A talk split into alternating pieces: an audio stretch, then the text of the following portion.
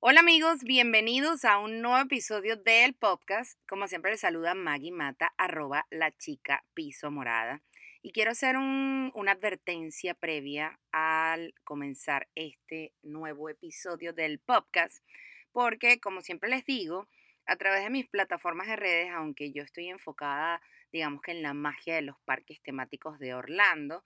yo como una persona adulta que vive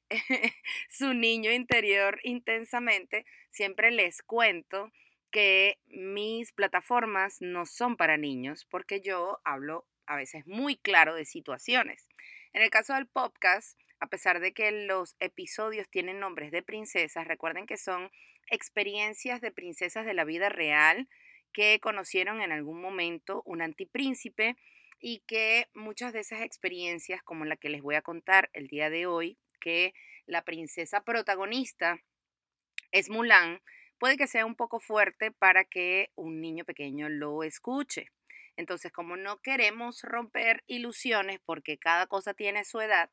si eres adulto y estás escuchando este podcast con tu sobrino, tus hijos, tu vecino, y ese niño o esa niña es menor de 18 años, creo yo, pues te sugiero que no lo escuches. Esta, este warning es una advertencia importante porque no queremos eh, pues romper infancia destruida, ¿no? Como dicen los memes que de adulto en las redes sociales solemos ver. Una vez más, agradezco a todas las princesas que me rodean alrededor del mundo por compartir sus experiencias y les recuerdo que esto es una especie de parafraseo con mi narrativa como storyteller blogger para poder compartir estas experiencias o testimonios que viven estas princesas con algún antipríncipe o algún príncipe con alguna antiprincesa. Esta es la historia en un multiverso de Mulan. Recuerdan que Mulan tiene una familia eh, que lo más importante en cuanto a, a sus valores es el honor, ¿no? A nivel cultural. Incluso esta versión de Mulan en este multiverso tiene una abuela Fa que la crió y la llenó de mucho amor y vivió con ella muchísimos años, incluso hace poco esta abuela Fa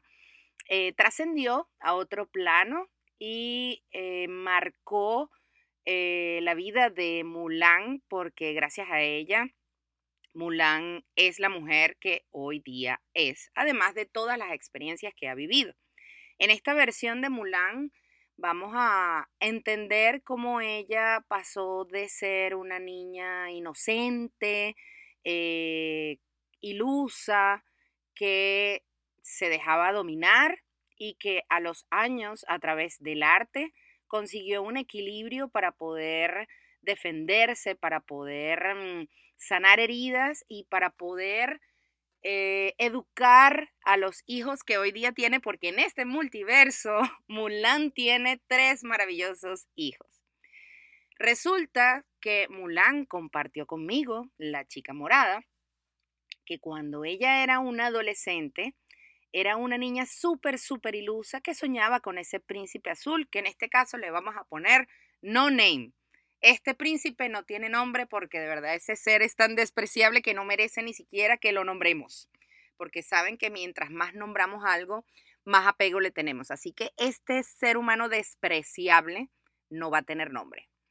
Este príncipe sin nombre la conquistó a través de muchos detalles, le regalaba flores, chocolates, se ganó toda la familia de Mulan, empezando por su abuela, que era como la matrona o la líder de esa casa. Durante unos cuantos meses, alrededor de unos seis meses quizás, fue eh, una relación amorosa preciosa, adolescente, en donde eh, Mulan como niña pues se dejaba llevar por, por las emociones y las ilusiones y como todas las mujeres cuando tenemos 15 años pues soñamos que este príncipe azul sea nuestro novio, nos casemos, tengamos hijos y vivamos felices por siempre. A medida que la relación se puso un poco más seria, cabe destacar que el príncipe que no tiene nombre tenía cinco años más que Mulan.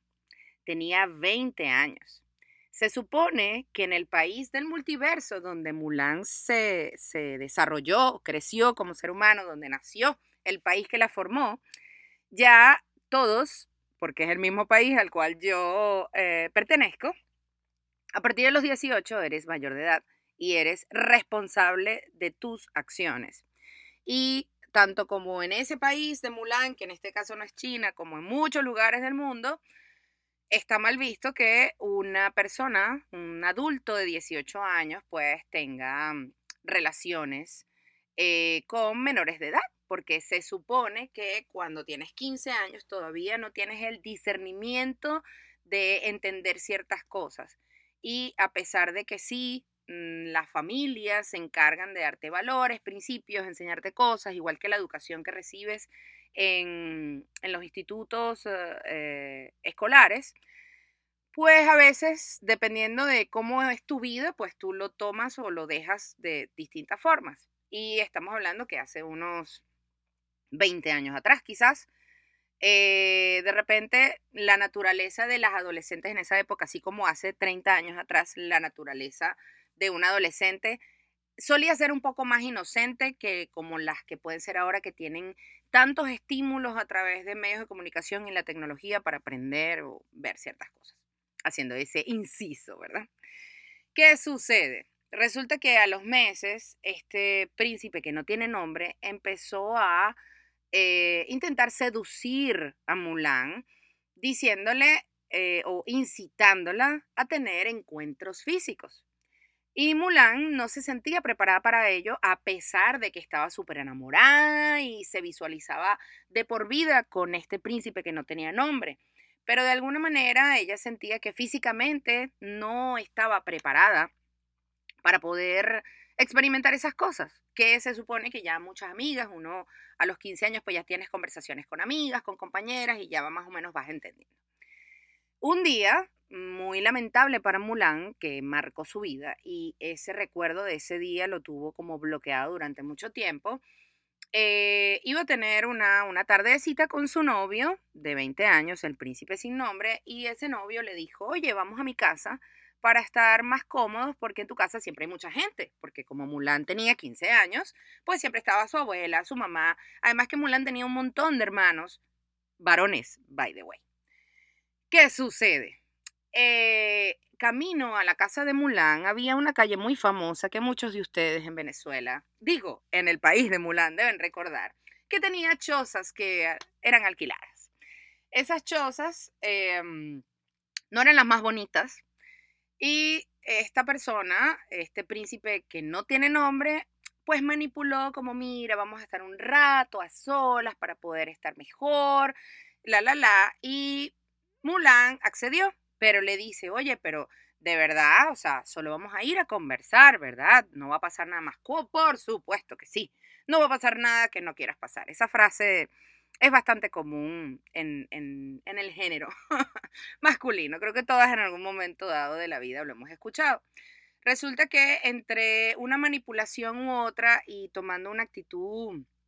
de poder frente a una niña temerosa que nunca había visitado este tipo de chozas y que nunca había mm, visualizado todas las cosas que pueden verse en esos lugares,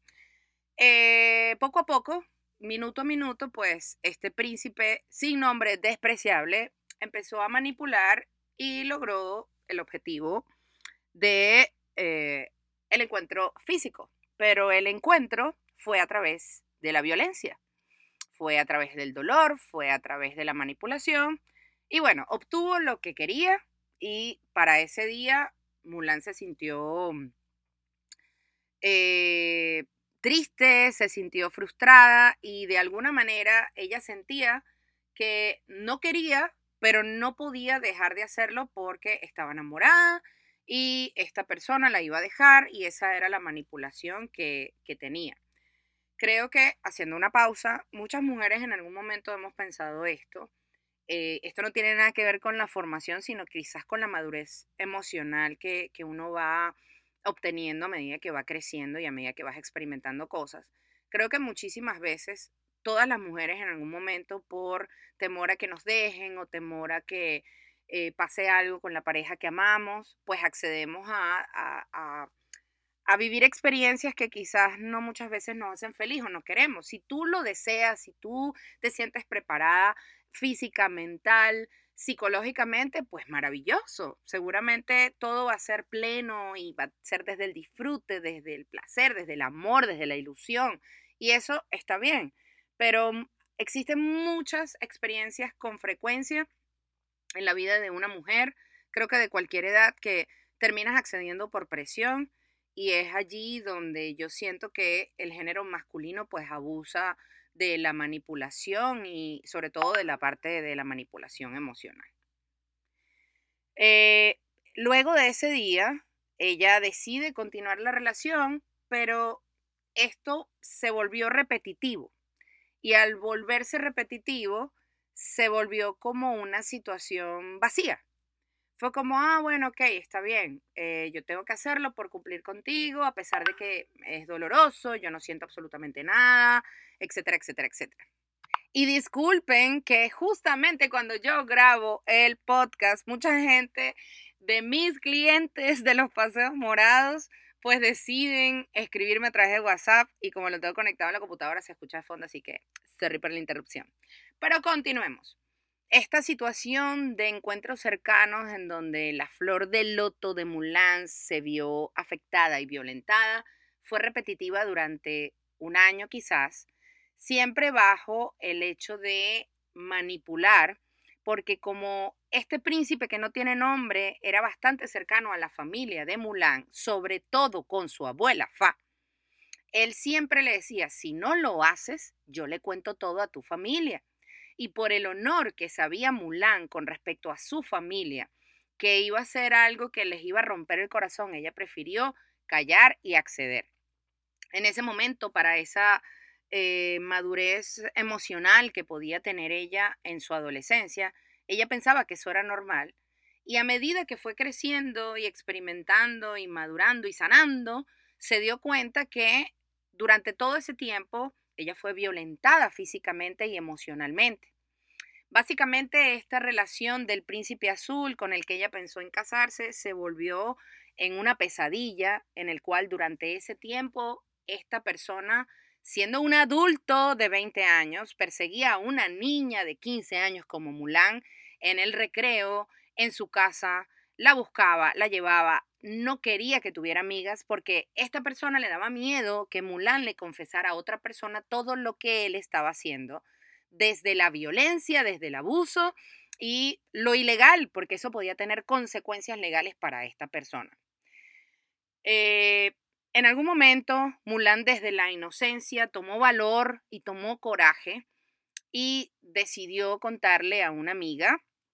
para poder, eh, bueno, terminar con esa relación.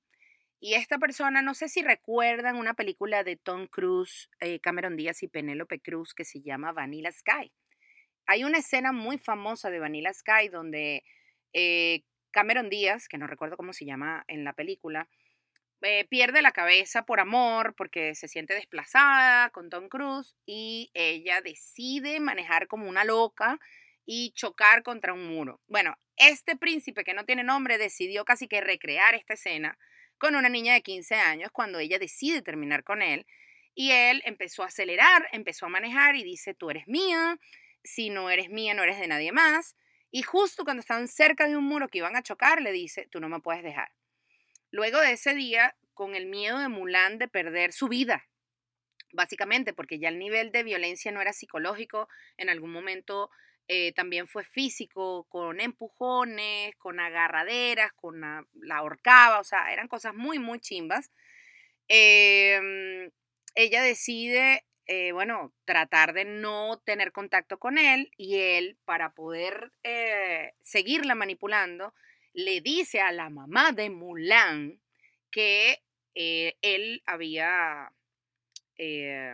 pues tomado la flor de loto de Mulan y que estaban esperando un bebé cosa que era mentira, pero que era el objetivo que él tenía porque durante todo el año que tuvieron esa cercanía física, pues él buscaba embarazar a Mulan. Por suerte, la posición que tomó la mamá de Mulan fue siempre desde la comprensión y en vez de atacar o sentirse decepcionada, ella lo que hizo fue apoyar a Mulan. Ahí eh, sabemos lo importante que es el apoyo familiar para este tipo de situaciones porque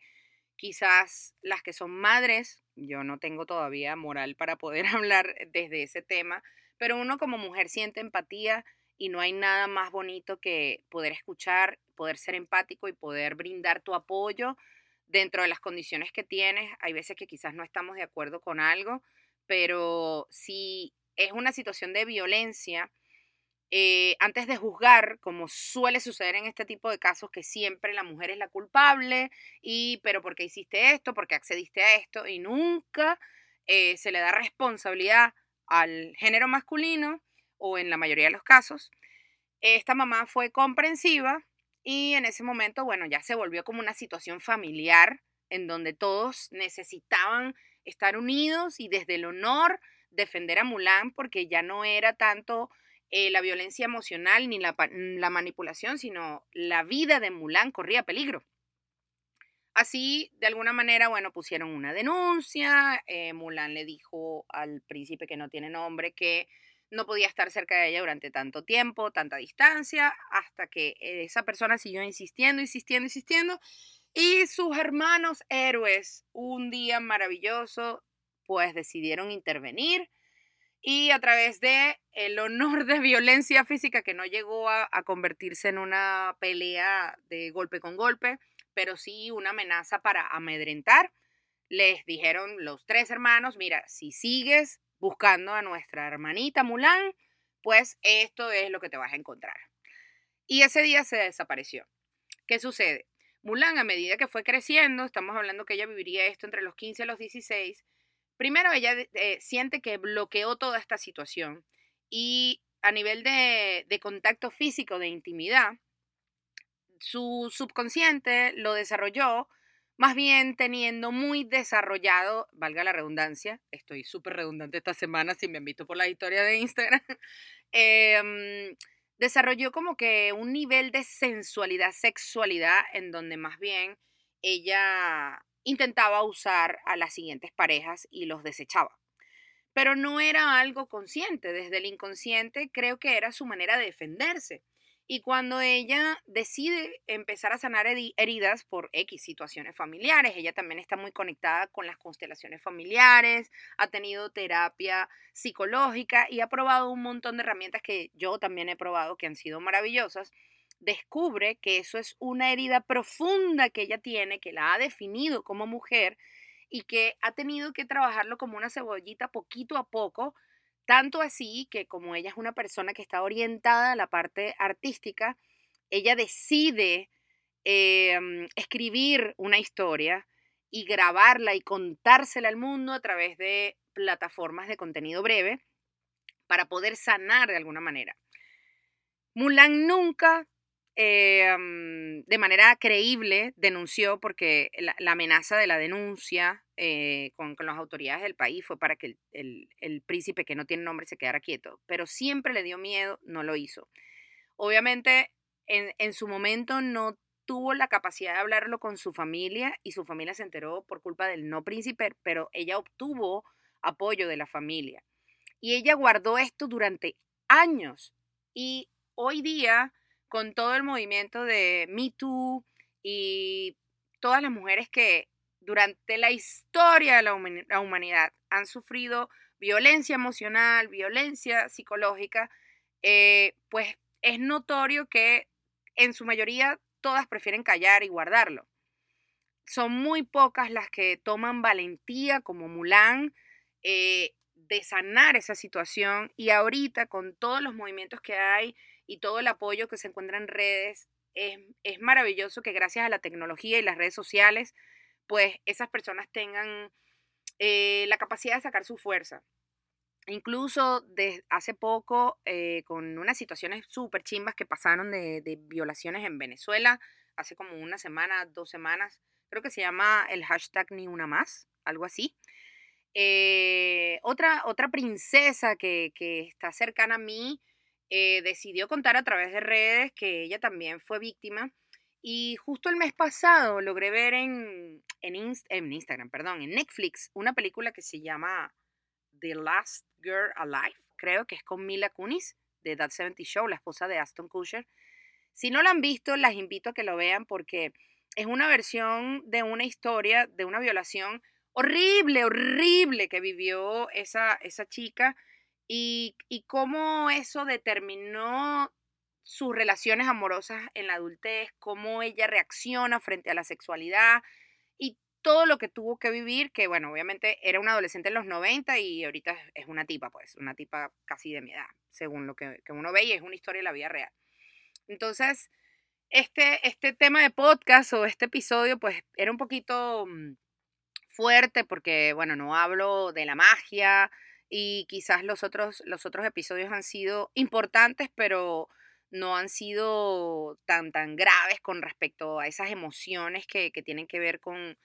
la parte física, ¿no? Que, que puede determinar muchas cosas en tu vida.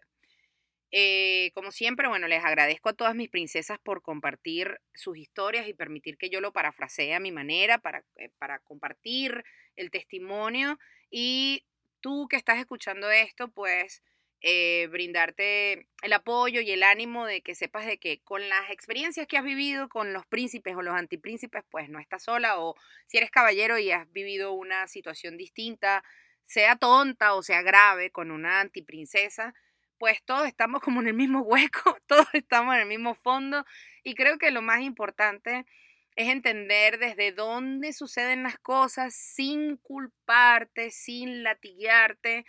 y reconocer esas heridas y empezar a hacer algo desde que lo reconoces para sanarte. Porque de seguro tú ya tienes una familia, de seguro ya tienes un, un retoño, una bendición, ya tienes niños, ya tienes niñas. Y esas cosas, aunque a veces tú las quieras guardar bien, bien, bien adentro, de alguna manera salen en el momento que tú estás educando a otro ser humano. Y si tú tienes todo eso, todo eso sanito y ya perdonaste, porque es fuerte, es duro, es horrible,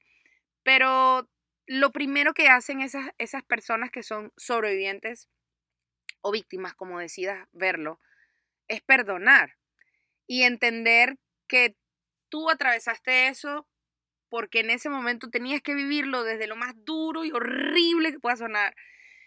Y esa persona también tenía las condiciones para vivir eso y bueno, qué chimbo, pero lo importante es como que sanarlo en el momento y siempre buscar el valor y la voz para poder expresarte y ayudar a otras personas, porque creo que mientras todos vamos sanando y nos vamos ayudando, pues la humanidad se convierte en un lugar mejor y esos niños que ustedes están criando, pues en el futuro van a tener una vida mucho más saludable a nivel emocional y a nivel mental, mental o espiritual. Igual muchísimas gracias por escucharme. Les mando un beso y un abrazo. Y nos conectamos la semana que viene. Vamos a ver qué historia les grabo porque tengo demasiadas historias que me compartieron mis princesas. Y nos seguimos viendo a través de las redes sociales. Les mando un besito.